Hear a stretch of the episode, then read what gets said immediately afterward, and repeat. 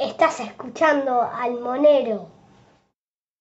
Bienvenidos a todos, estamos en un nuevo episodio de El Monero, el episodio de Monero en español. Este es Roten, como siempre, estoy con mi coanfitrión Andrés y hoy tenemos como invitada a Nam Sardar. Ah, pueden introducirse, empecemos por Nam. Hola, ¿qué tal? ¿Qué tal estáis?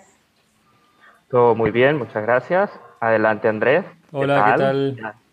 Ya, nos conocemos todos. Nos conocemos todos acá, soy Andrés. Vamos a darle. Sí. Yo soy Nam y encantada de hablar con vosotros y estar en, uh, en vuestro episodio. Hace poco que me he enterado de, de vuestro podcast. Eh, he conectado y escuchado alguno. Estabais hablando con um, alguien que estaba haciendo Bitcoin mining. Era muy interesante. Más técnico de lo que... A, a ver, yo no, yo no soy muy técnica, pero yo vengo del mundo financiero, pero sí, he aprendido cosas escuchando a, vos, a vosotros. Muy interesante. Muchas gracias. Es importante el mundo financiero también. Es la otra mitad de la ecuación acá, en uh -huh. todo esto, en alinear los incentivos y todo eso. Eh, bueno, contanos un poco, un poco de vos, eh, Nam, de, de, dónde, o dónde estás ahora, de un poco tu historia. Eh, vale, yo estoy en Oman, en Oriente Medio, y vivo aquí, vivo aquí desde hace 10 años.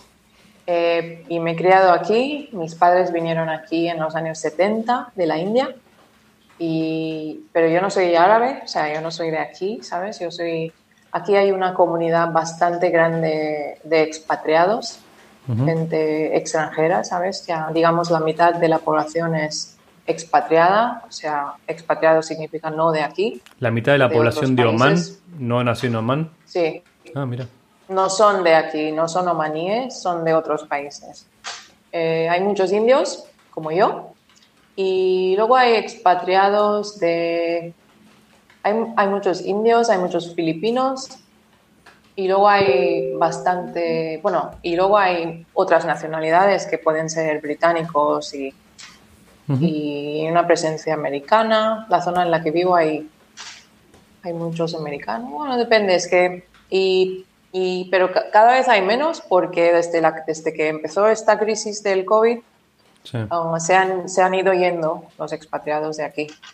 Está, eh, ya, ya hemos quedado pocos. Yo creo que de los cuatro y poco de millones que es la población de Oman, eh, ya más de la mitad sería, sería, sería locales, ¿no? Ah, o sea, bajó eh, mucho la era, proporción. Sí. sí, cosa que yo creo que era más o menos igual, pero porque creo que han ido miles en, en este último año. ¿Y crees que, va, eh, crees que va a volver cuando, o sea, el momento que el COVID de alguna manera se, se, vaya solucionando, van a volver esa cantidad o que va a quedar así? Dependerá mucho del precio del petróleo. Mm. Entonces, si el petróleo suba, sube, eh, está en 68, 9 por ahí estos días. Eh, si lo vemos yendo arriba, que están diciendo que a lo mejor va hacia 70, 80, si es así y si se sostiene a estos niveles, es posible que vengan otra vez los expatriados y empiecen los proyectos a, a entregarse a, ¿cómo se dice? Los awards, ¿no? Uh -huh. eh, es, es 70, 60 dólares, que, ¿cuánto?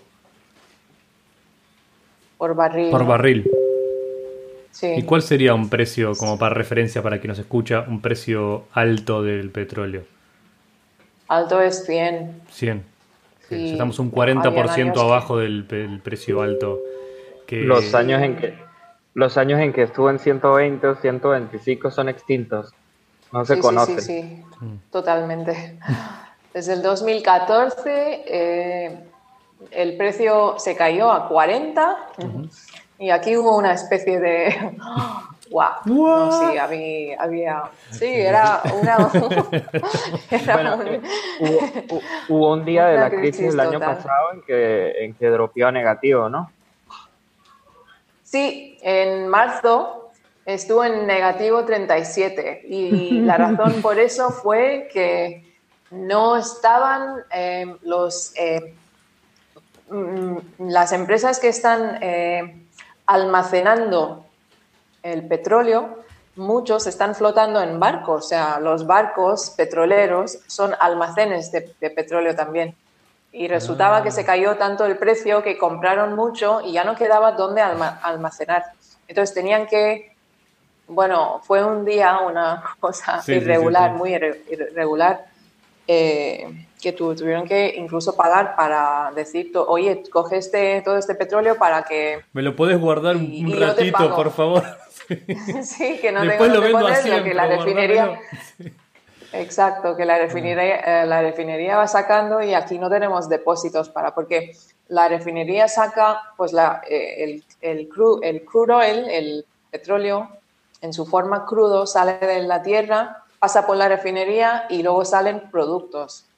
Y luego al lado de la refinería tienen que haber depósitos para cada producto por separado. Tú no puedes decir, oye, la querosina se acabó y ahí meto, meto petróleo un, día o dos. o sea, no se puede hacer así, ¿no?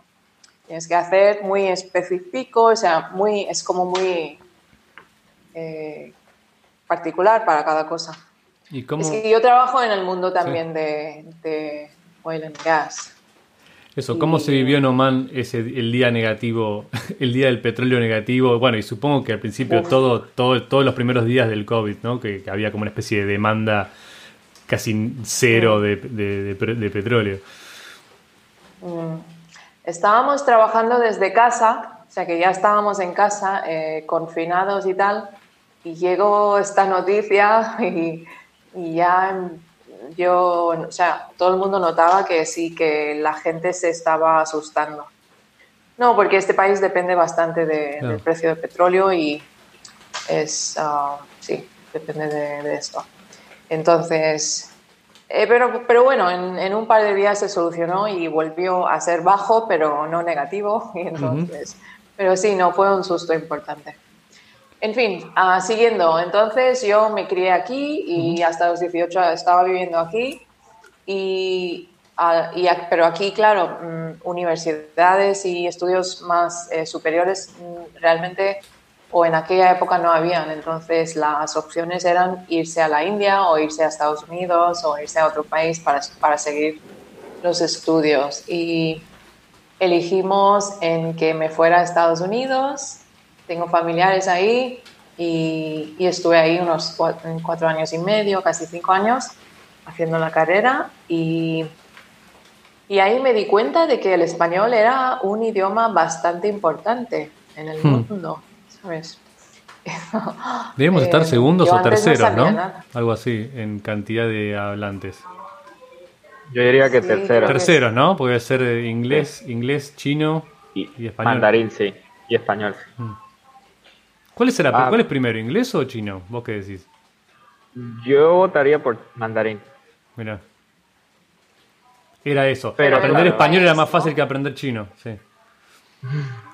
Pero para gente que para gente que está en Occidente, pues se siente más el inglés que, el mandarín, pero el mandarín en, en, cantidades son trillones de chinos metidos dentro de China. Claro. Mm. Al menos por ahora, Roten. No, sabemos. Bueno, descontando todos los que envían. No, no, más allá de los turistas, digo, pero digo. el nuevo orden, nuevo orden chino mundial. Pregunto, pregunto que nos desviamos. Ah, ¿Qué carrera estudió allá en Estados Unidos, quiero decir? ¿Qué carrera? Pues estudié MIS, Management Information Systems.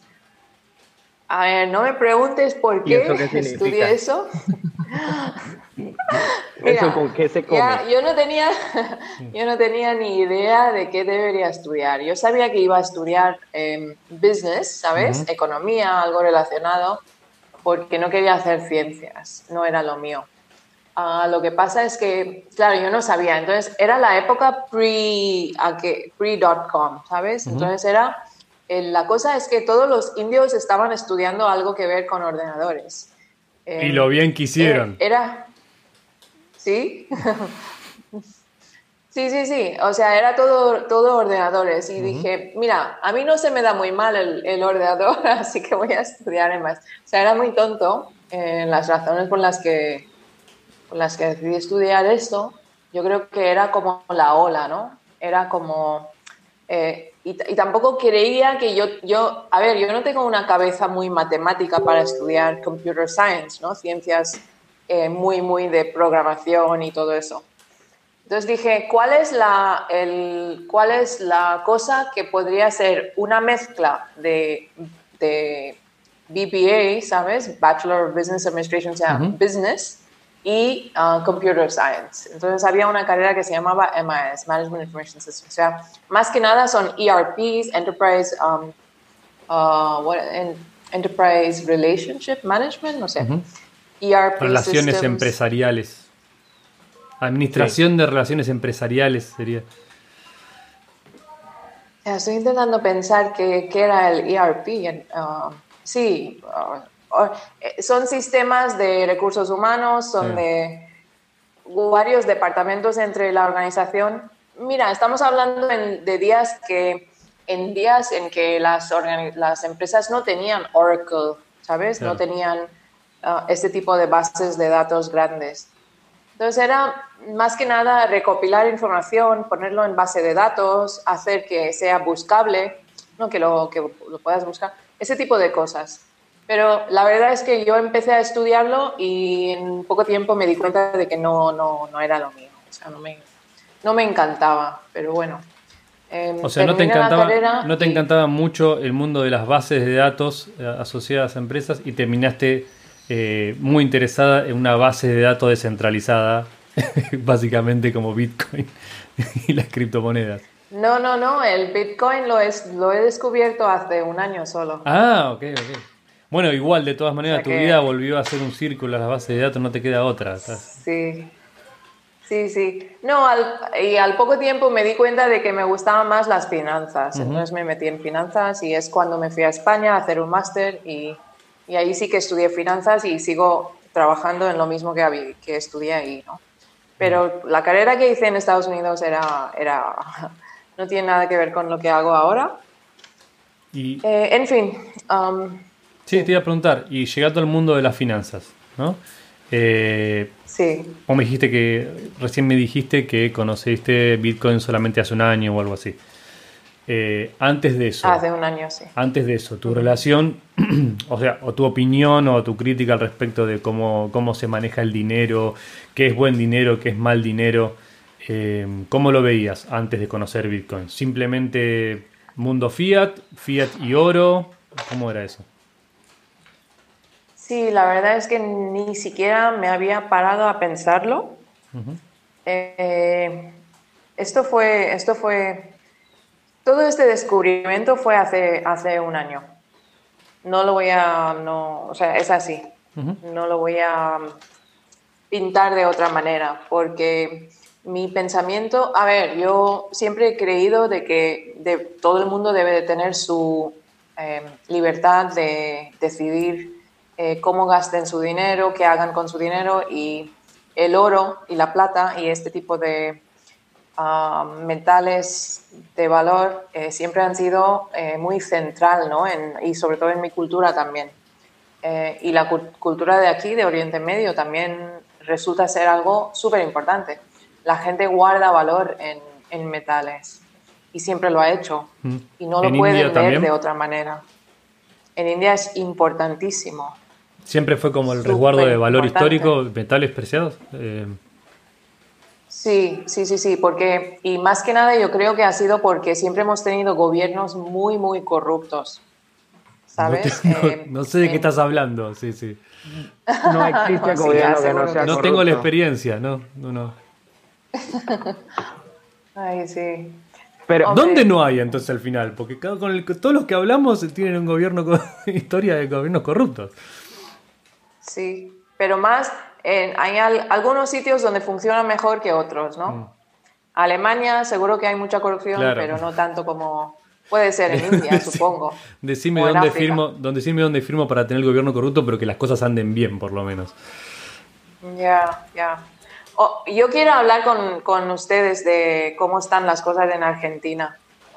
Creo que en algún momento sí, sí podemos tocar este tema porque me interesa. Dale, eh, Pero para, Te preguntaba entonces por, en India, por ejemplo. Eh, por ejemplo, acá en Argentina, históricamente, si bien hay gente que debe comprar oro y plata y qué sé yo, o, o sobre todo familiarmente, por ejemplo, con joyas o alhajas que se van heredando, pero Mm. acá el resguardo de valor tradicional de toda la vida fue el, el dólar americano. O sea, acá la gente regularmente, como siempre tenemos una moneda que se deprecia muy rápido, casi te diría históricamente, le van cambiando el nombre, pero es siempre el mismo, mismo problema.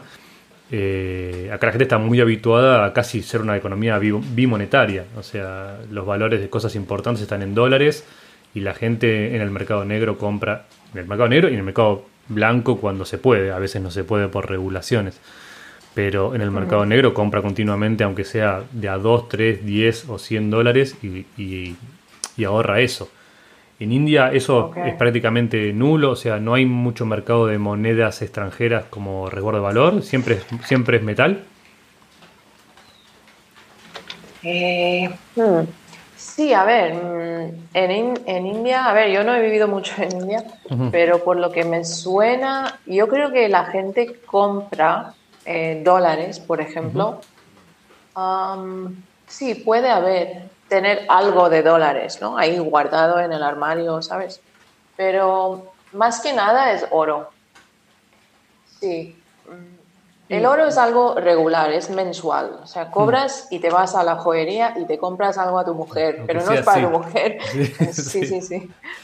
Un arito de oro, Compras así, algo. miniatura. ¿Y tiene usted Sí, sí, conocimiento sí, histórico, fundamento de por qué pasa esto? A- a- aparte de que sea inflacionario, de que sea un resguardo de valor, pero más adentro de lo que pasó en India muchos años atrás, ¿por qué sucede? Es que, es que como, como sabemos, el oro tiene miles de años de historia y en India es una cultura muy, muy, muy vieja. Eh, tenemos antes, tenemos la independencia desde hace la- el año 47 y tenemos un, y justo después de la independencia tenemos una tras otra, tras otra, tras otra, gobiernos súper corruptos. Eh, entonces, claro, mm, y más atrás que eso, tenemos los británicos que estaban 200 años robando, básicamente robando al país. Eh, llevaban barcos llenos de joyas y de piedras eh, de valor, ¿sabes? Ah, precious stones and metals. Eh, y roba, o sea, robaron todo el país, lo dejaron una, una, un desastre total, de- desastre total. Eh, para, para hacerse idea de la cantidad que, que se llevó a, a Inglaterra, antes de que llegaran los ingleses a India, India componía el 25% de la, del Producto Bruto Anual Mundial. Imagínate, 25% por, por ciento del todo el, la riqueza del mundo. Un cuarto, Y un cuarto de lo fueron- que hacía el mundo era, era indio. Sí, sí, sí. ¿En qué época estamos hablando? Y cuando estamos hablando de los años eh, 1947 que se fueron a- Ah. después de 200 años, o sea que 1700 Mm. Principios, ¿sabes? 1700 principios. Eh, estamos hablando de que India componía 25% del Producto Bruto Anu- Anual Mundial. Eh, llegaron los ingleses y en 200 años hubo tal, tal cantidad de, o sea, digamos, de, yo diría robo, porque fue robo, fue desastre, todo fue desastre, um, y que y India quedó, ah, perdón, Inglaterra componía mm, como, no sé, 2% o 3% del, del Producto Bruto Mundial en aquella época, pero se, se hizo al revés. India se quedó después en 2% así, e Inglaterra al final empezó a contribuir 18% del Producto Mundo, eh, Producto Bruto. Sí, sí, sí. eh, Mundial. Eh, sí, mun- sí. Y es, es flipante. Entonces, um, ¿qué es lo que se llevó? Pues mira, la... Fue una la- buena estrategia, no el lo diamante culpar. más grande. Le salió bastante ¿Ah? bien. Fue una buena estrategia desde el punto de vista inglés. Sí, sí, sí. Sí. Hombre, el- el- los ingleses eran reyes de... Decían, había el dicho, ¿no? Que the sun never sets on the British Empire, right? Claro. O sea, decían desde el este al oeste hasta América lo tenían todo, ¿no? y nunca había un, un amanecer, ¿no? Sí, un atardecer. un atardecer en, sí, en, en el Imperio. Pero bueno, volviendo a los metales, que siempre han sido de muchísimo de valor, y, pero se llevó toneladas y toneladas de metales de, de la India. Pero aún así, el indio tiene en su sangre metido eh, de que este papel, lo que vemos, el fiat, no es, um, no es un buen um, store of value. Resguardo de valor. ¿Cómo se diría esto? Resguardo de valor no es muy bueno. Pierde valor muy rápido. Sí, sí, sí. Entonces no se fía. Incluso alguien de la calle, alguien trabajando pues como conductor, en el taxi, lo que sea, también lo sabe.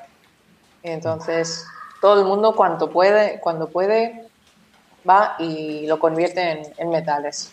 Es algo bastante común. Eso es algo que hablamos un par de veces acá con, con Rod en, el podcast, de que las personas que, venimos de países con, monedas muy, muy malas, básicamente, mm. eh, ya para la adopción de cripto tenemos una ventaja que es que casi históricamente, familiarmente, toda nuestra vida, estamos tranquilos. O sea, ya tenemos el concepto de que la moneda de uso corriente no es un buen resguardo de valor.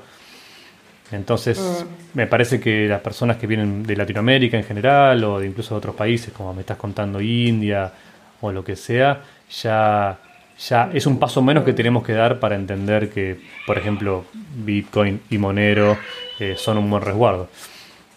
Eh, estabas hablando, me estabas hablando del, oro y eso como resguardo de valor. Vos, eh, en tu experiencia financiera, yo te había preguntado si ya estabas de alguna manera teniendo una visión crítica al respecto de, las características del dinero fiat antes de haber conocido Bitcoin y después eso te llevó también a considerar el oro ¿O ya venías, eh, ya eras medio como un goldback de ese momento de, andar este, hablando de eso y después llegaste a cripto?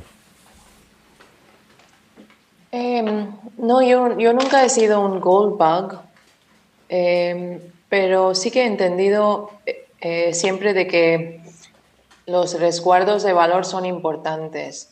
Eh, pero realmente esto de Mira, aunque esté en el mundo financiero, yo no tenía la idea de inflación, de dónde viene la inflación, no lo tenía bien eh, entendido.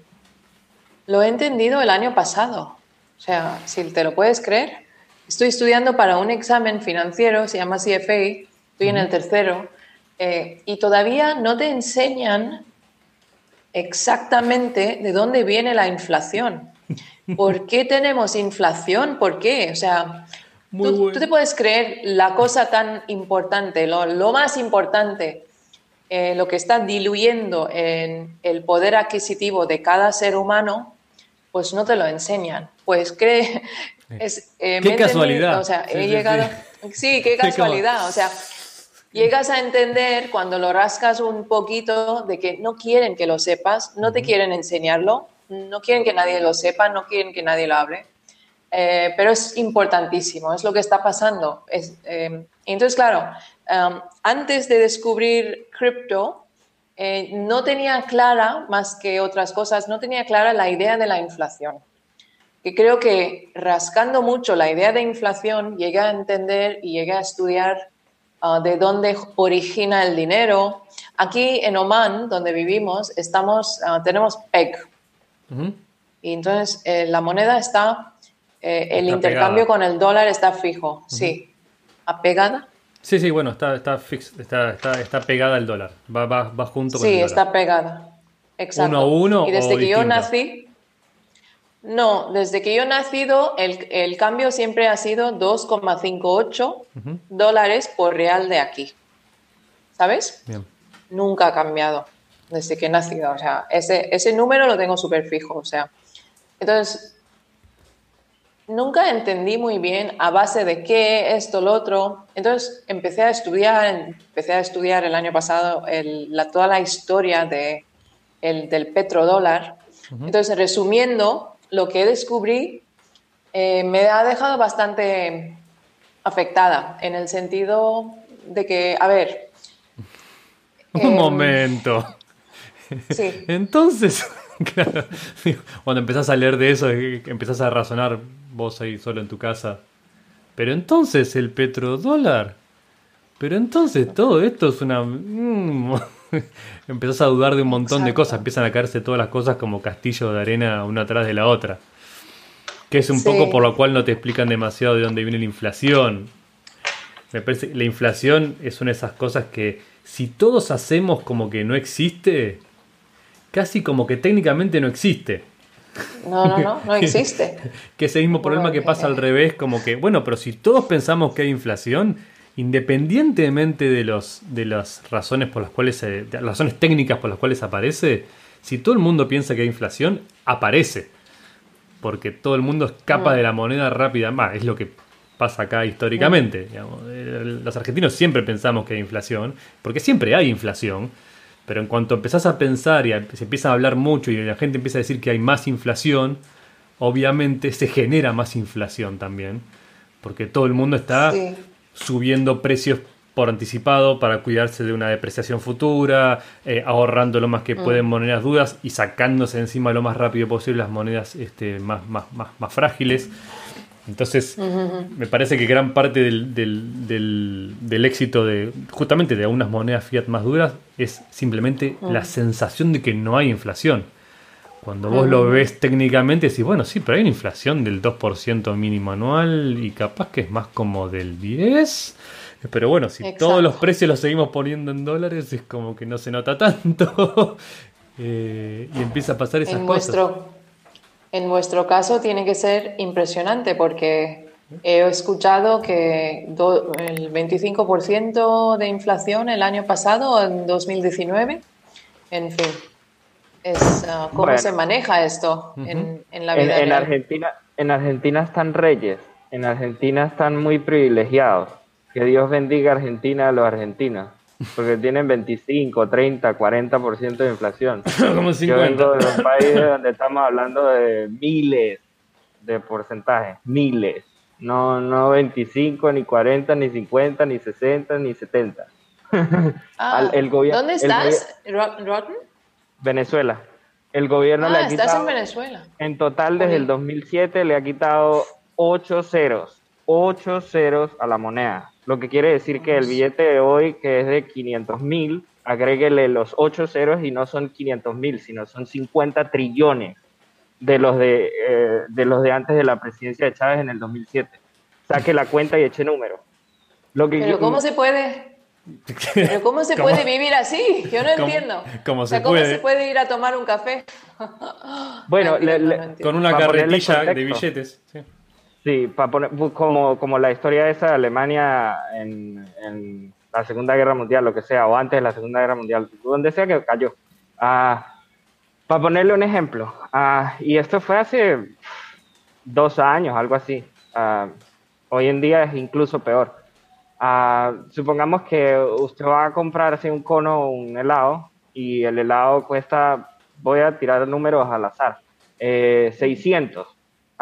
Sí. da una vuelta, vuelve a pasar por el mismo restaurante, exactamente el mismo cono, y en vez de ser 600 o 700 ya son 1400 en 15 minutos que usted demoró comiéndose ese cono. Así es la situación. Fuerte.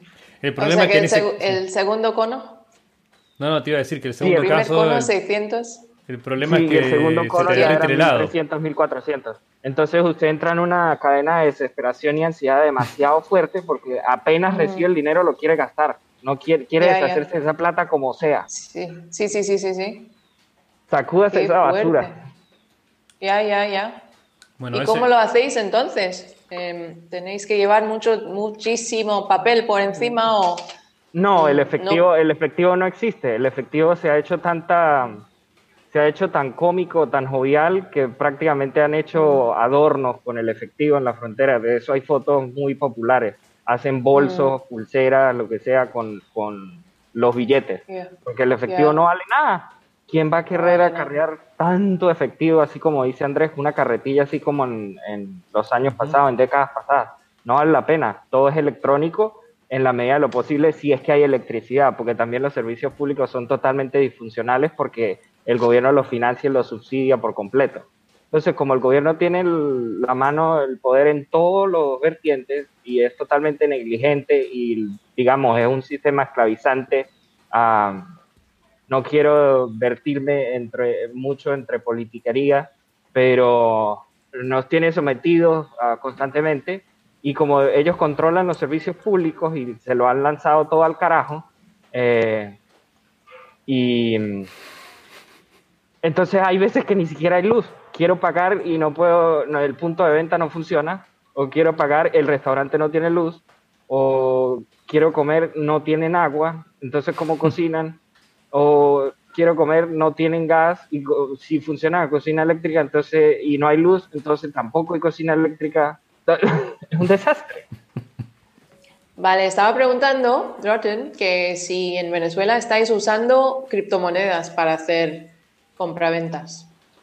Sí y no. Sí, sí se puede usar, sí hay uso, pero el crecimiento es, es lento. Ah, no es tan masivo como la gente trata de pintarlo. Ah, ah, por ejemplo, hay criptomonedas como Dash o Nano que han invertido demasiado en mercadeo, que han puesto sus vallas en las autopistas, en las carreteras, para decir, ay, sí, Dash está usando o Nano se está usando y para implementar puntos de venta en los, en los restaurantes y en los mercaderes. Pero a fin de cuentas simplemente es como, un, como una fachada. En, en realidad lo que ellos están haciendo es que crean unos encuentros aleatorios y dan, ¿qué le digo yo? Eh, un dólar o dos dólares a cada uno, que claro, en, como tenemos una situación de pobreza tan crítica, como hay tanta ansiedad con el, cómo funciona el dinero, cualquier persona que reciba así sea un dólar, incluso en otros países sería una migaja. ¿Qué hago yo con un dólar en, cualquier lado? Pero para venezolanos pues es como, es demasiada ayuda pues. Y lo atraen a la gente, le dan esa propinita, por decirlo así, y hacen su mercadeo. Pero más allá de eso, la gente se gasta esa propina y no lo busca más, porque se gastó lo que le dieron, el caramelo que le dieron y se acabó. Claro, no tiene una opción ah. orgánica, decís vos. Correcto, no es una adopción orgánica y no es por interés, digamos, ideológico o, por necesidad como tal, sino más bien por esa propinita. Claro, también existen los filosóficos, los idealistas que llegan por la anarquía, por hacerle contra el Estado ah, y empiezan a, acumular sus criptomonedas, pero el uso orgánico es minoritario, es lo que quiero decir. Y, y, tiene mucha bulla y se le hace mucha bulla, pero, pero en sitio, pues es escaso. Y también, dependiendo de la criptomoneda, pues no se fomenta el, gasto, como si se fomenta con Monero, por decirlo así. Eh, digamos, los bitcoiners lo que quieren es seguir acumulando, guardar y nunca gastarlo porque eh, respetan ese valor de, que es una, un supply, uh, una cantidad limitada de moneda, mientras que Monero, pues como se fomenta el gasto, pues eh, sería más de uso diario. Uh, sería bueno fomentar el uso diario, pero, pero es escaso, es muy lento. Es como todas las criptomonedas en cualquier parte del mundo.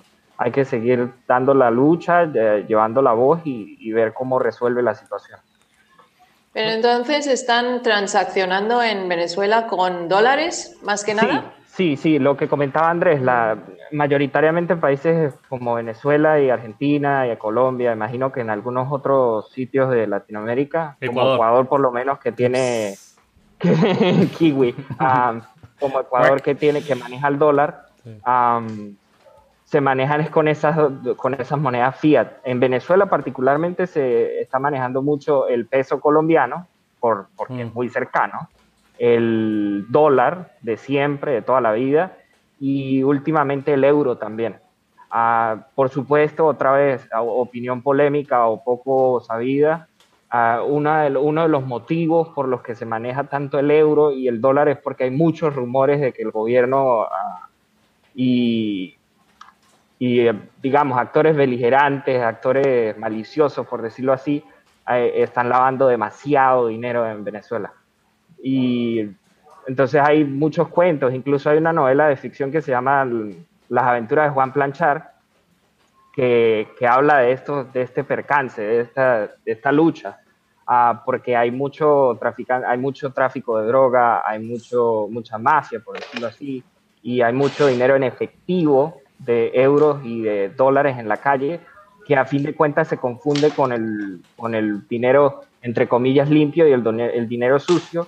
Y todas estas crisis lo que ha fomentado es un, lavado de dinero sin precedentes y una criminalidad que también es sin precedentes. Y, en resumen, es, es una historia demasiado ah, densa y, difícil de tratar, ah, principalmente para alguien que sea venezolano, pero e, eso es lo que sucede. Generalmente las, las monedas fiat que se manejan son esas y en escasas oportunidades alguna que otra criptomoneda. Bitcoin, Bitcoin Cash, uh, Dash, Nano, etcétera, etcétera, etcétera. Roten, tengo una pregunta logística, ya que estábamos hablando y esto tiene que ver con lo que estaba mencionando antes Nam.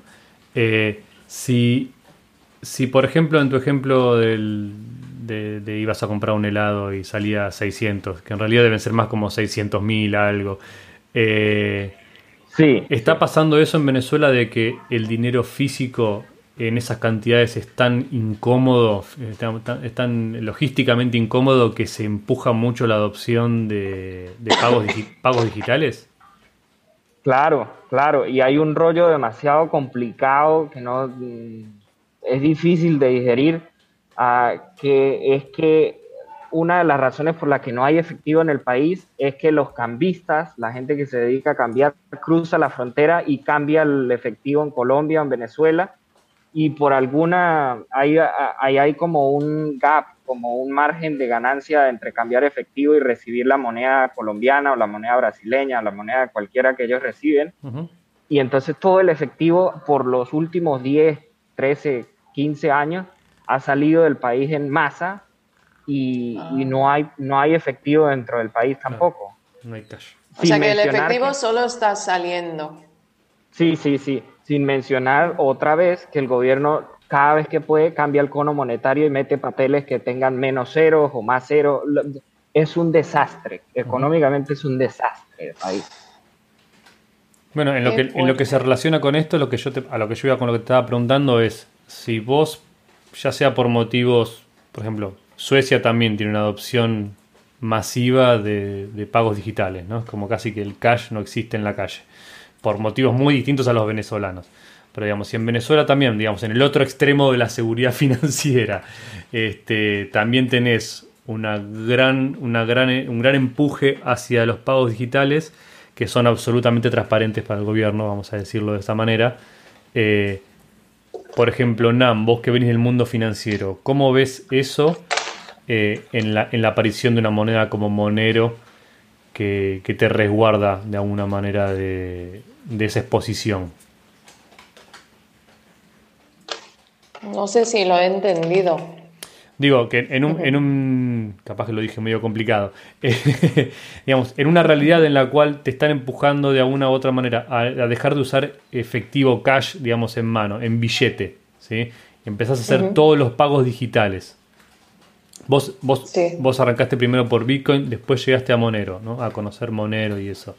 Digamos, ¿lo ves como una de las, una de las razones por las cuales unas monedas eh, como Monero pueden ser más adoptadas? O, te parece que no va a ser eh, relevante? Que, el, que, por ejemplo, que estés tan, tan forzado a usar dinero digital estatal, por así decirlo. Eh, a ver, ok. Um, yo creo que están intentando a que usemos el fiat de manera digital todo lo posible. En Europa, en España, eh, yo tengo vínculos con España porque la familia de mi marido es de ahí eh, y volvemos cada año eh, y tal. Y he visto en la noticia que han dicho que la, antes las um, transacciones de efectivo se limitaban a 3.000 euros pero ahora las tiendas ya no pueden coger efectivo por compras de más de mil euros. O sea, de 3.000 han bajado el límite a 1.000. O sea que transaccionar en efectivo se está, se está ¿sabes? Eh, por cualquier excusa. Ahora tienen la excusa de la, del virus y tal. Yo creo que lo. claro, también, me había olvidado también el COVID, sí, el COVID para, para reducir el uso de efectivo, sí. Sí, aquí donde vivo se ha reducido muchísimo. O sea, no te mira nadie raro si quieres pagar un café con tarjeta o lo que sea. O sea, todo, lo pagas todo digital, ¿no? En, en, los, en las gasolineras antes se pagaba todo efectivo, ahora ya no. En las gasolineras, todo, todo, todo, todo con, con tarjeta. De hecho, si, si empiezas a sacar efectivo, te miran un poco raro, ¿no? ¿Qué, qué, viene esta tonta con tanto esto? La gente no sabe dar cambio. No tiene cambio, ¿qué te iba a decir? No tengo cambio. No, y no saben contar ya. La gente, no, no sé, están perdiendo el, las, la capacidad de hacer cálculos en la, en la, cabeza. En fin. Y ni siquiera contar bien los billetes cuando te, te devuelven cambio. Pero eh, lo que quiero decir es que sí, lo que dices, eh, yo creo que el gobierno quiere que, que, vayamos hacia fiat digital, transaccionar en la moneda del Estado y demás. Y la sugerencia del, del, de la criptomoneda para transacciones solo dependerá, eso dependerá tan, tanto del, del, uso que le, que le, metamos nosotros los usuarios. Mm. Y si las tiendas, los negocios empiezan a aceptarlo. Y sobre todo, a ver, yo creo que entre Bitcoin y Monero, primero tengo que decir una cosa, que yo descubrí las, las dos cosas a la vez. Ah, mira. Um, descubrí, sí, descubrí Monero y Bitcoin a la vez.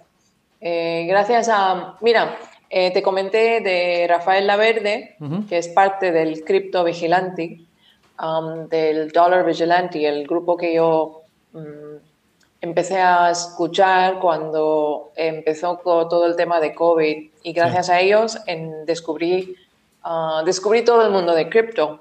Porque, y lo que me lo que me hizo pensar muchísimo fue una frase que dijo Jeff Berwick, el el fundador de, de, Dollar Vigilante que vive en México, él dice, cuando vosotros sois tontos, sea, hizo un, un comentario muy fuerte, y dice, sois unos tontos los que sigáis usando el fiat, porque el fiat es el...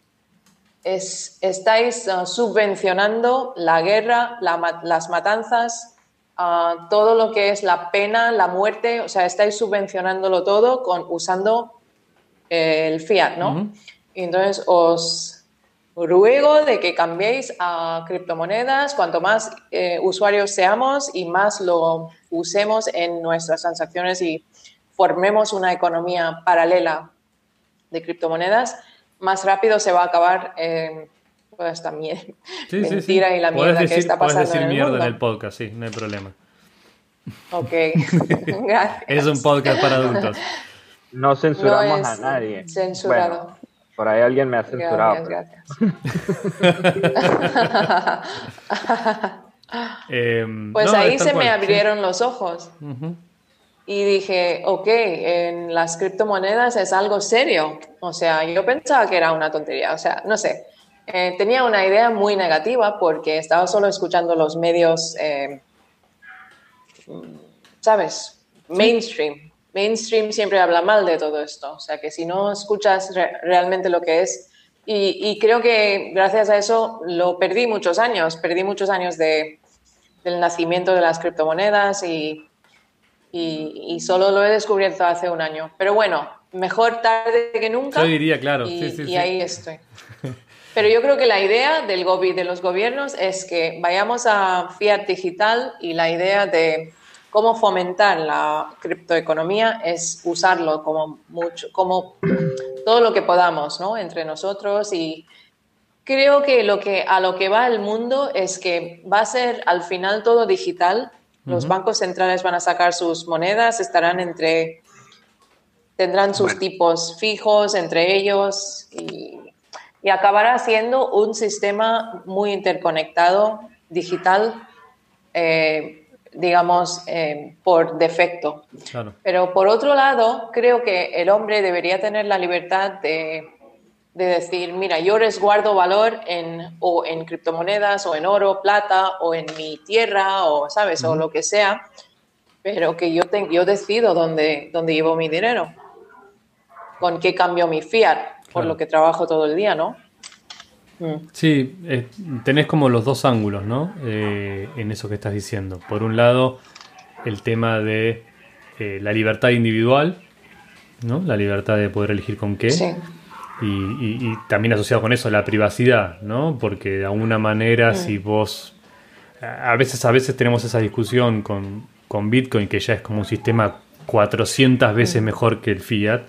Eh, Pero como de que, bueno, si vos realmente no puedes proteger tu identidad o tu privacidad de ciertas transacciones, ¿cuánta libertad tenés si el castigo por hacerlo, eh, o sea, está bien, pueden no censurarte, pero si el castigo es más grande que, tu, que lo que querés hacer, de alguna manera te, te autocensurás, o sea, te censurás vos mismo.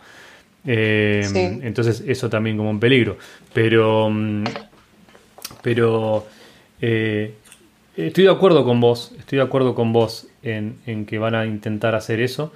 A mí me parece interesante, eh, te decía, dos, dos ángulos. Uno de que de que el uso, si nosotros como personas empezamos a usar criptomonedas, digamos, en la economía informal, ¿no? Sobre todo al, al comienzo, y simplemente por adopción empezamos a empujar y empujar y empujar a los sistemas cada vez más oficiales a adoptar criptomonedas, eventualmente, por lo menos yo lo veo así, una batalla ganada ya sería obligarlos a de vuelta a una especie de gold standard, digamos, ¿no? Porque, por esto que decías vos de las guerras y, y de la violencia, eso, de alguna manera eh, estás no impidiendo, pero limitando, limitando la Sí. capacidad de los gobiernos de, bueno, simplemente si tiene un esfuerzo de guerra, bueno, imprimamos, imprimamos billetes, financiémoslo así y que a la Sí. fuerza, sea, a la fuerza, todos mis, todos mis ciudadanos, todas las personas que usen mi moneda van a tener que pagar un impuesto inflacionario para subvencionar mi,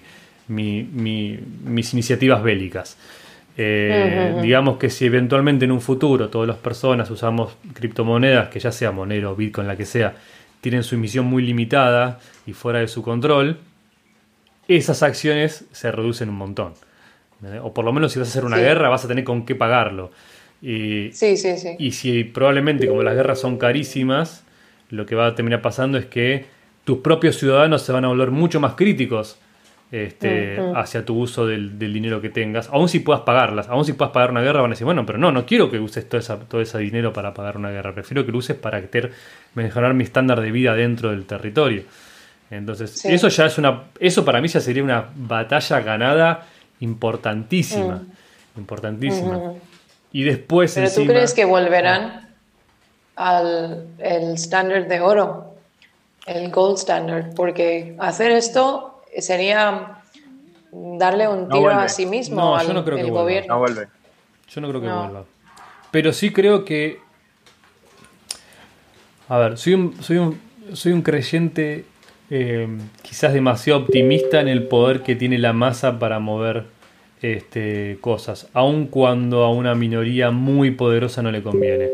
Por ejemplo, pasó un poco ya con Internet, y después es una batalla que hay que dar diariamente, ¿no? Pero pasó un poco con, Internet, que vos tenías como monopolios muy fuertes mediáticos. Por ejemplo, vamos a, tomar solamente un aspecto, ¿no? Pero también pasa con finanzas. Los monopolios de las cadenas mediáticas de producción. Entonces tenés Disney, Fox, bueno, Fox es Disney ahora, pero digamos, tenés 4 o 5 en Estados Unidos, por ejemplo, o 4 o 5 estudios. Siempre tenés las 5 tales, las 5 grandes de contabilidad, las 5 grandes petroleras, las 5 siempre son como un, un oligopolio este, pequeño. Exacto. Vino Sí, sí. internet y de golpe es como, wow, la red de los nerds y la libertad total, vamos a, cada uno va a comunicarse por su cuenta, no vamos a pagar más 4 dólares por segundo de llamada de larga distancia con calidad malísima.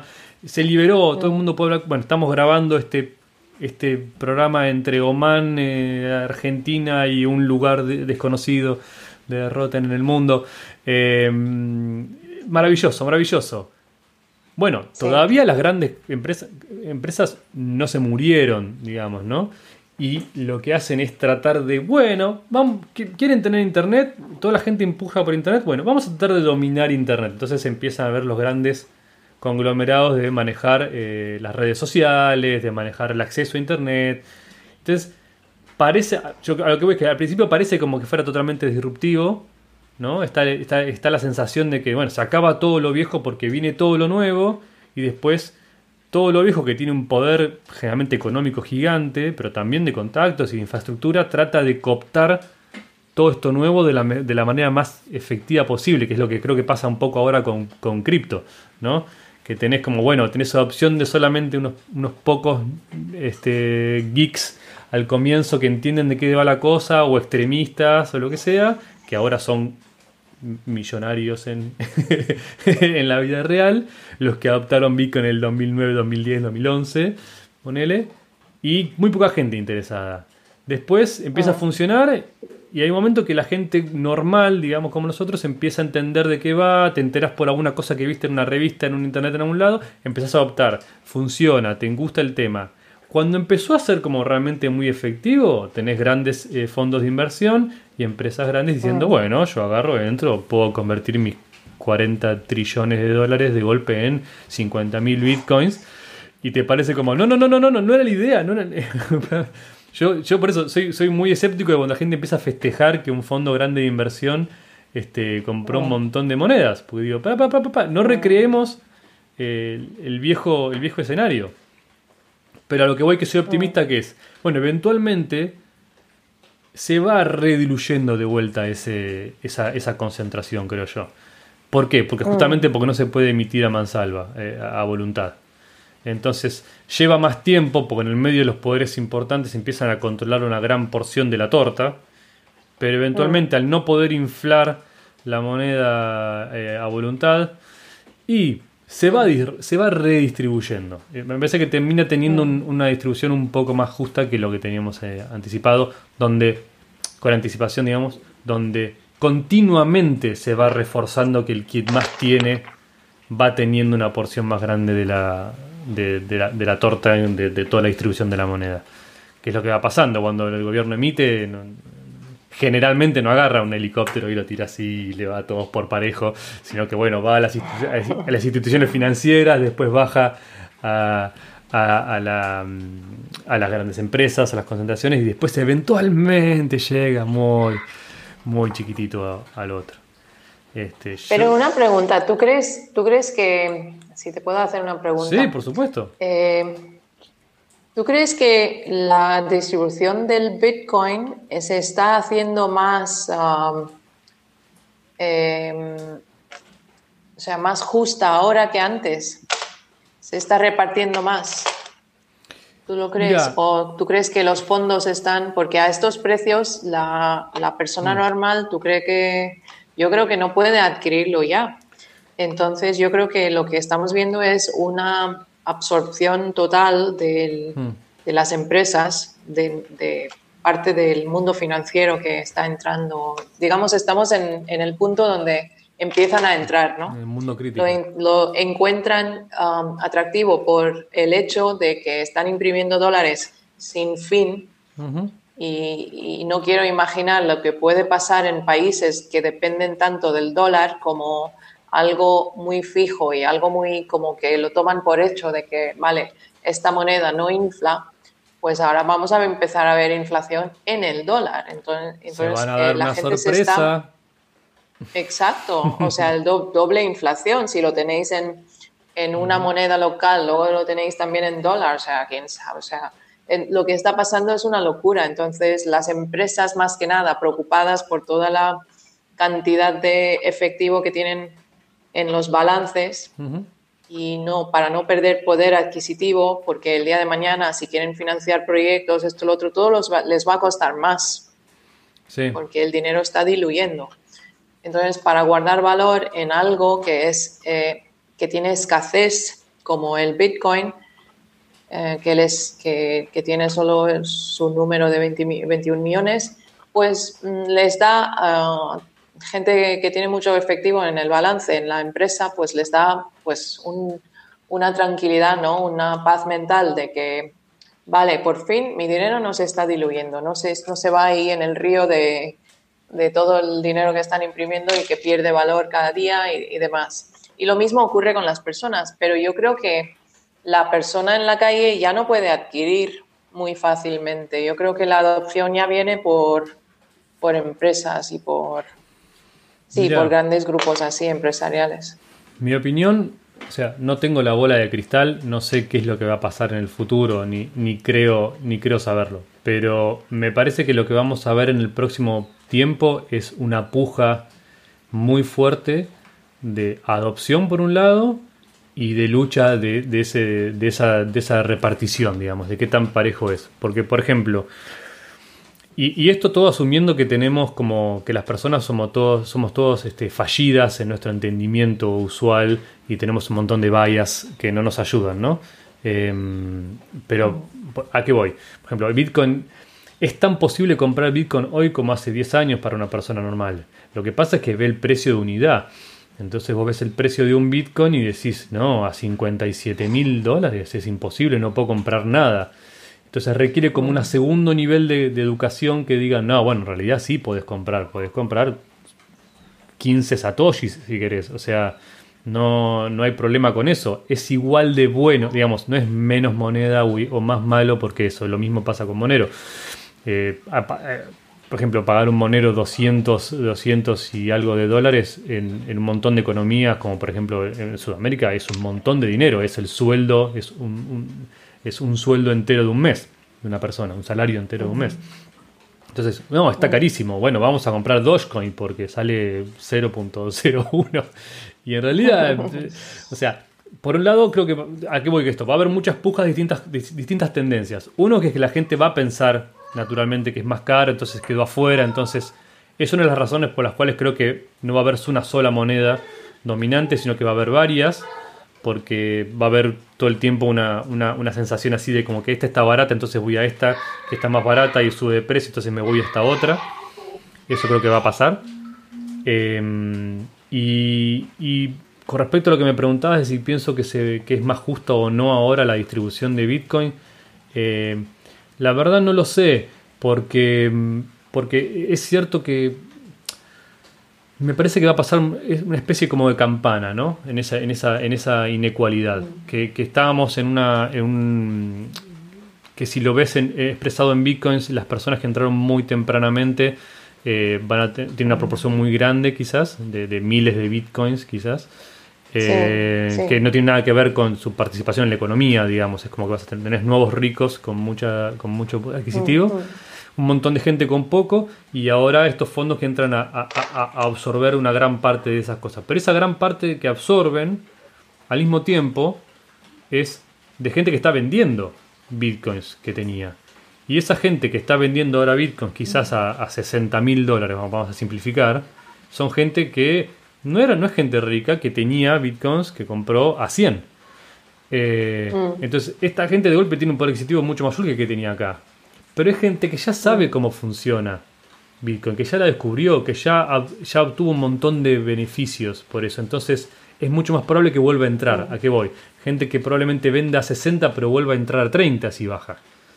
¿Entendés? Porque ya está expuesta a que Bitcoin funciona o cripto funciona de esa manera.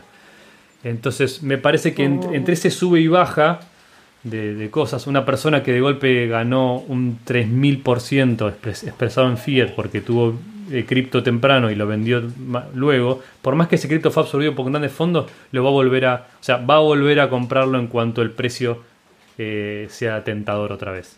No es alguien que de golpe sí, se olvidó, está... alguien no. se olvidó y dijo tipo, ya está, ya está, me compré un auto con, eh, con mi Bitcoin del 2013 y nunca más.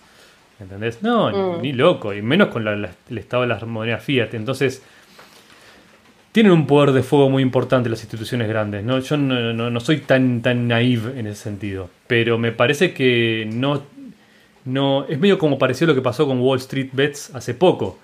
Que se, mm. se menosprecia el poder de fuego que también tienen un montón de individuos pequeños para mover esas cosas. Por más que los fondos se van a enriquecer muchísimo, yo creo, con, con su adopción de, de cripto, criptomonedas en general, también creo que a medida que todas estas personas que estamos bastante más abajo, que somos millones, empezamos a entender que, que eso es conveniente, le podemos hasta, no te digo ganar, pero por lo menos este empatar en poder de, en poder de fuego. Y eso va a empujar a la distribución, quieras o no. Me parece que la gente, incluso la gente que no está, la gente a pie, la gente normal como nosotros, que no está tan regulada como instituciones grandes, tiene una ventaja temporal a la adopción de cripto. Es mucho más rápido y cómodo para vos quizás este, vender 100 dólares por, por Monero que para una, un fondo de inversión regulado en Estados Unidos de golpe cumplir con todos los pasos necesarios para decir, bueno, voy a, lo, voy a, voy a pasar un 5% de mi, de mi cartera a Monero. Este, no puede, no, o no puede inmediatamente, tiene que hacer un montón de trabajo. Entonces ahí es donde creo que de golpe la gente pequeña tiene una ventaja estratégica. Mm, Monero, eh, su adopción así como mm, un bien financiero como Bitcoin, no sé si lo veo. Mm. Y, volviendo a Bitcoin, ah, había leído hace poco que la distribución es muy concentrada, o sea que no está muy distribuido. Entonces, los que compraron en los, en los primeros años tienen mucha cantidad. De hecho, algo como que el 2% de los wallets controlan el 95% del Bitcoin total. Eh, esto salió en Bloomberg.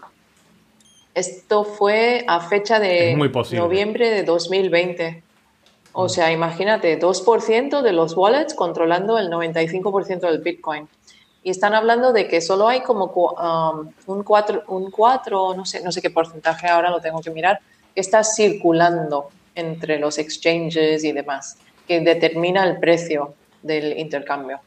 Eh, yo por mi parte creo que el Bitcoin está inflado. De todas maneras, lo veo súper positivo de que haya tanto, haya tanto ruido de alguna manera y, de, y que todos los medios de comunicación estén hablando de Bitcoin porque la gente se está atrayendo hacia el cripto en general. Claro. Y yo soy una, soy, soy una persona un poco rara que haya encontrado Monero con el Bitcoin, pero, y bueno, mucha gente que, que entró a través del dólar, el dólar vigilante y tal, eh, entraron y conocieron a Monero con el Bitcoin porque en, en este grupo hablan mucho de Monero. Pero bueno, en general la gente viene a Monero después de haber atravesado todo el camino de Bitcoin de haber conocido Bitcoin. Entonces, siempre lo decía en, en algún tweet, lo he, lo he, dicho, que Bitcoin es la carretera que, que te lleva al reino de Monero, porque el día de mañana este es el, el, reino al que, en el que vamos a vivir. Pero la carretera que, te va, que va a traer a la gente a Monero o al, reino, al reino de Monero va a ser Bitcoin. Entonces, ¿por qué? Pues por, por, todas las cosas que ya conocemos, que es totalmente trazable, de que em, hablando con la gente aquí, incluso que no conoce nada de cripto, y explicándoles que, mira, que si alguien sabe tu dirección de wallet, tu, tu wallet address, ya saben cuánto tienes ahí, con, a, qué, a qué dirección lo has mandado, de dónde has recibido y cuánto y cuándo y esto, el otro. Y entonces van y buscan la, eh, la quién es detrás de estas transacciones, con quién estás transaccionando y demás. Imagínate si tienes que pagar salarios en Bitcoin, o sea, está expuesto al mundo, todo el mundo sabe lo que ganas, eh, entre, entre colegas en el trabajo, o sea, imaginas um, trabajando al lado de alguien que cobra en Bitcoin y tú cobras en Bitcoin y nada más meterte en el sistema ya te enteras de su de su sueldo, eh, ya te enteras de... es muy poco práctico. De cuánto guarda, de cuánto ahorra, cuánto gasta, o sea, es súper poco práctico. Entonces, lo que sí que sirve, y creo que el día de mañana, en los próximos años, vamos a ver, es que lo van a usar las empresas. De hecho, ya empezamos a ver las peleas en los grupos de Bitcoin en Twitter, que se están, ocurriendo, se están hablando del tema de, de la, de la, del privacy. Y no sé qué pasó con el Wasabi Wallet, que están entre Wasabi y Samurai, Samurai quejándose de que... Se, la pasan tirándose tiros entre ellos, sí. Sí, entre ellos. Y, y estábamos los de Monero, pues mira, lo miramos desde lejos, pero que está claro lo que, lo que pasa aquí es que el tema de, privacy no debe de ser complicado. un tonto eh, en temas técnicos como puedo ser yo, debería poder manejar. Acá somos todos. ¿eh? Yo no, sé nada de... sí, todos. O sea, cualquier persona que tiene que transaccionar en criptomonedas, que ya son complicados en sí, ¿no? Ya tienes que preocuparte de si la dirección está bien o no y tal, y son tan largas y mil cosas, mm, como para preocuparte de lavar el Bitcoin y yo qué sé, y preocuparte de dónde ha venido y dónde va a ir y tal, eso no es algo que, eso no es normal. Eh, entonces no, no, pertenece a un dinero. Y lo que tiene Monero es, es que de manera digital es la moneda que más se parece al oro. Si lo mm. llegas a pensar, el oro es físico, pero, el, pero Monero es la versión digital de, del oro, porque el oro es totalmente anónimo. Tú si tienes oro, yo no sé que lo tienes. Yo si tengo oro, tú no sabes que lo tengo o cuánto tengo o de dónde ha venido y dónde ha ido. Y, y ¿sabes? A no ser que lo llevo encima y te lo digo o, ¿me entiendes? Eh, entonces, Bitcoin no es digital gold, Monero es digital gold. Um, porque el oro cada año saca sería como un oro transportable sería como un oro transportable por internet digamos. Sí oro digital. Eh, muchos bitcoiners cuando los veo están hablando de que la única manera de guardar el valor de que no se diluye y tal vale está bien. Y la, el uso principal de bitcoin es guardar valor es resguardo de valor para que no se diluya Mm. Tus ahorros, ¿no? Que si los tienes en fiat. Entonces, vale. Pero a más allá de eso, luego no lo, no lo vas a poder gastar. Entonces, ¿para qué te sirve algo que no lo vas a poder gastar? Y si lo gastas, te van a trazar hasta la muerte. O sea. Más te vale que lo gastes en algo muy aceptable. Sí. O como una casa o lo que sea, pero no sé si van a dejar. Pero bueno, a lo mejor sí, a lo mejor el día de mañana vamos a ver la compraventa de las casas y pisos y coches ah, y bienes así en Bitcoin, ¿no? Que es lo que ya pasa en algunas economías, no, no en Bitcoin, pero es lo que te contaba que pasaba, por ejemplo, en una economía como Argentina. que no tiene sentido, no tiene sentido poner precios de inmuebles en pesos porque lo tenés que cambiar todos los días. Entonces es como que, bueno, eso ah, está. Los vehículos, eh, autos, eh, las casas, cualquier cosa que es de mucho valor, este, están puestas en, mm. dólares. E incluso así, ah, incluso así, más allá de los altibajos de, este año versus este otro año, lo que sea, en el mercado, o sea, más allá de los altibajos del mercado local de inmuebles, por ejemplo, eh, históricamente ves los precios y te muestra como que por lo menos en la ciudad como Buenos Aires, que está delimitada, digamos que no, hay, no, se puede eh, inflar el terreno, por así decirlo, está limitado, vos ves que todos los precios en dólares históricamente subieron, subieron, subieron, subieron, subiendo, que es otra manera de ver el dólar bajando, bajando, bajando, bajando. Pero es eso. Eh, Exacto. Y como te pasa muchísimo más todavía en capitales importantes del mundo con terreno limitado como Londres, eh, Manhattan.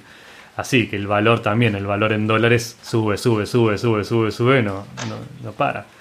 Este, mm. No pueden imprimir más lotes en Manhattan a voluntad, se les acabó el espacio. Entonces suben de precio. Ya. Es así.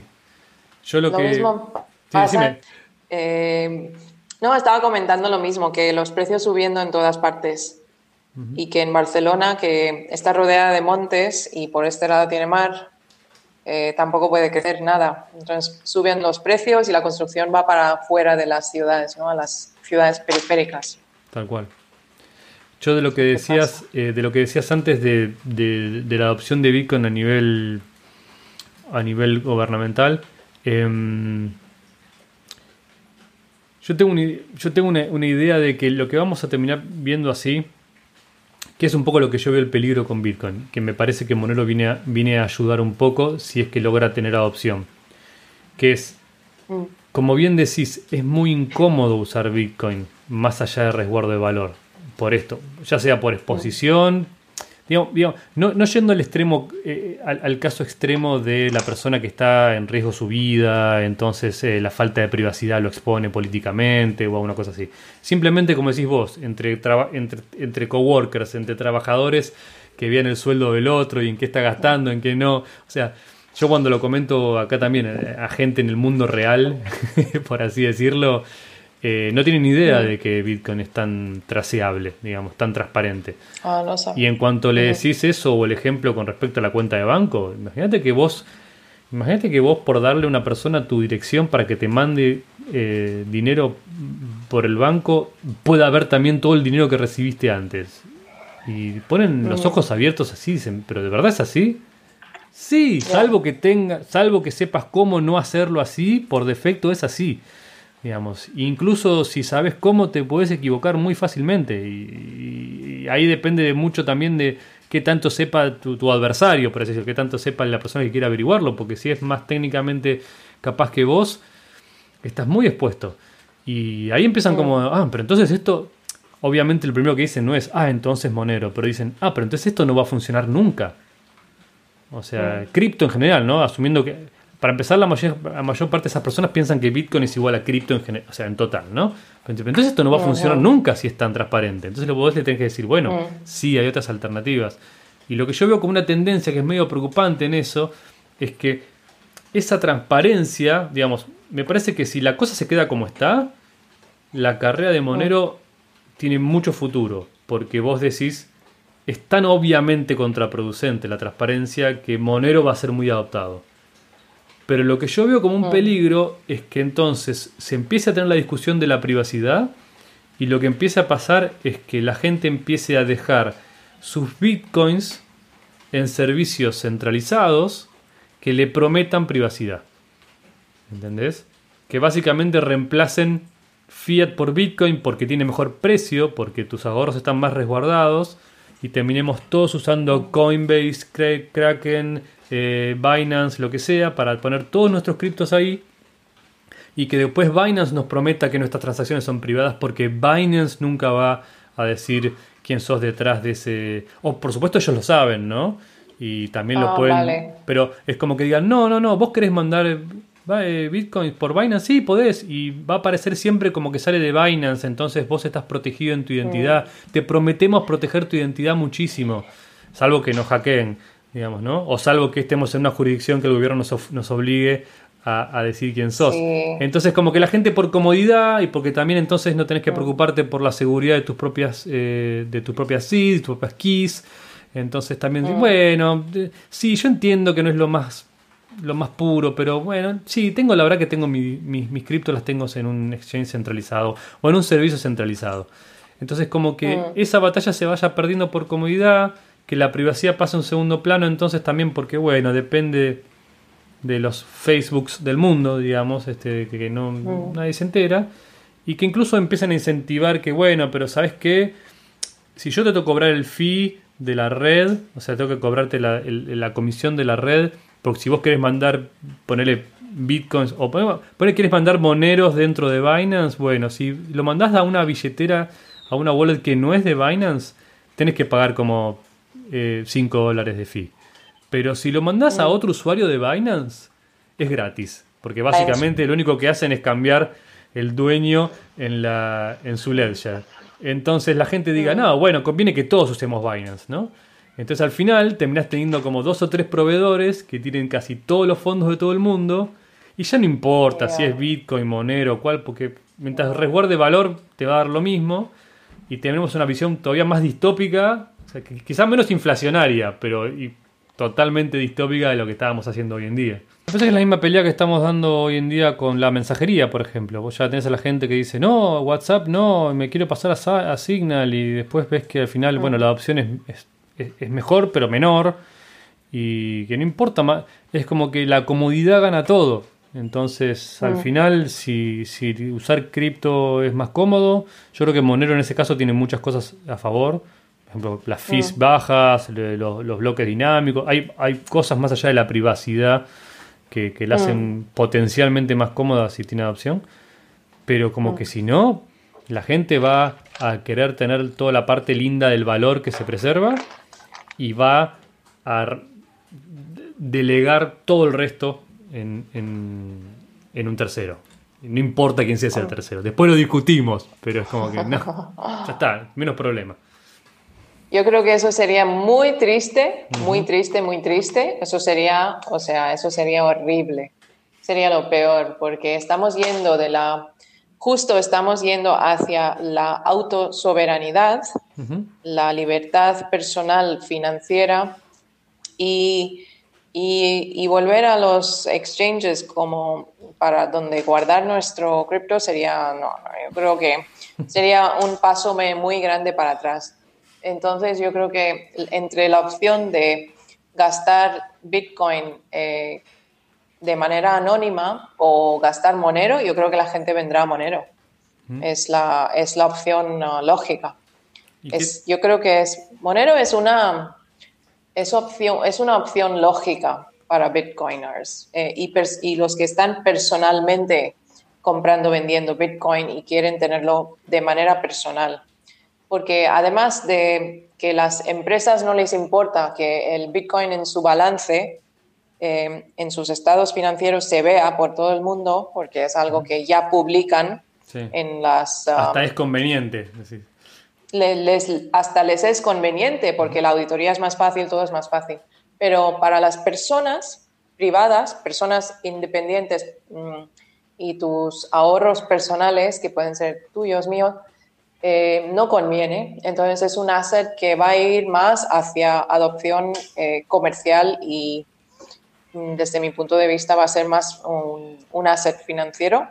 Y la gente así que quiere, pues, algún, en algún momento gastar su Bitcoin y, o pasarlo a alguien, o, de, o se da cuenta de, repente de que es totalmente transparente, pues ya lentamente vendrán a, al monero. Ya se van Creo a dar que cuenta, no. Se tienen que dar cuenta, porque la otra opción, lo que, lo que has comentado antes, es volver a dar poder a otro tercero, eh, una especie de banco. y, y, va en contra de la idea de cripto. Volvemos a pues recrear todo otra, el mismo sistema otra vez. Exacto, exacto. Y creo que las autoridades les gustaría eso.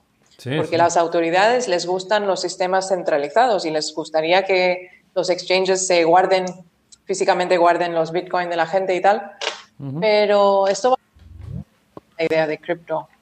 Y última pregunta es eh, ¿cómo ves el futuro, el futuro de Monero, más allá del presente? Eh, ¿Vos crees que, o sea, o qué cosas te parece que son las más importantes que necesitará cambiar o solucionar, o las que te parecen que lo van a ayudar?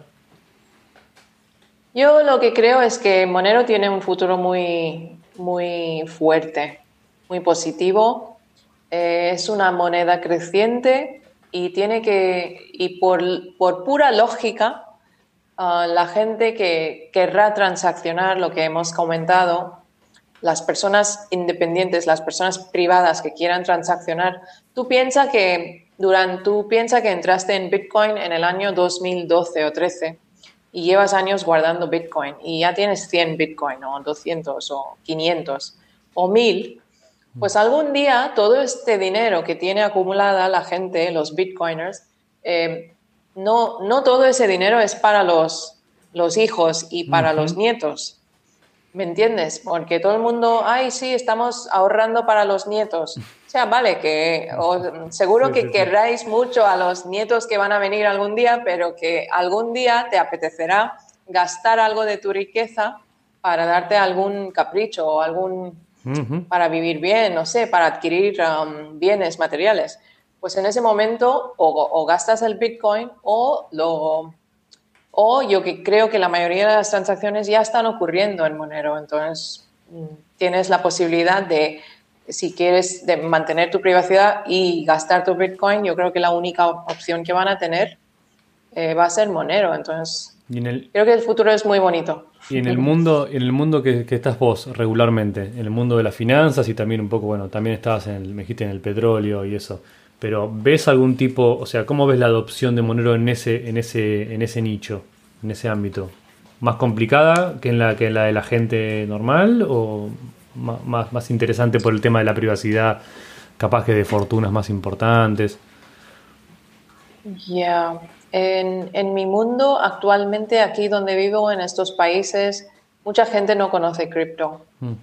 O sea que suelo ser una muy extraña que sabe algo de cripto y que está un poco metida en este mundo, que comento y que me entero de las cosas y que me intereso mucho. Es, eh, una aquí no hay. ¿Mm? perdón, perdón. Es una realidad después de tantos años y de tanto, tanta conferencia y tanta alaraca, que igualito seguimos siendo muy nicho. el, el, número de personas a las que le gusta sigue siendo muy reducido o muy nerd o, como estamos hablando hace un rato, gente que realmente necesita las criptomonedas porque la situación económica donde viven no es la mejor. Pero el resto, hay mucha gente que no lo necesita. La gente en Suecia, en Noruega, eh, cualquiera de estos países nórdicos, en países europeos aún, en países eh, americanos, algunas muy contadas excepciones en Latinoamérica, no lo necesitan tampoco, no lo ocupan. Mm.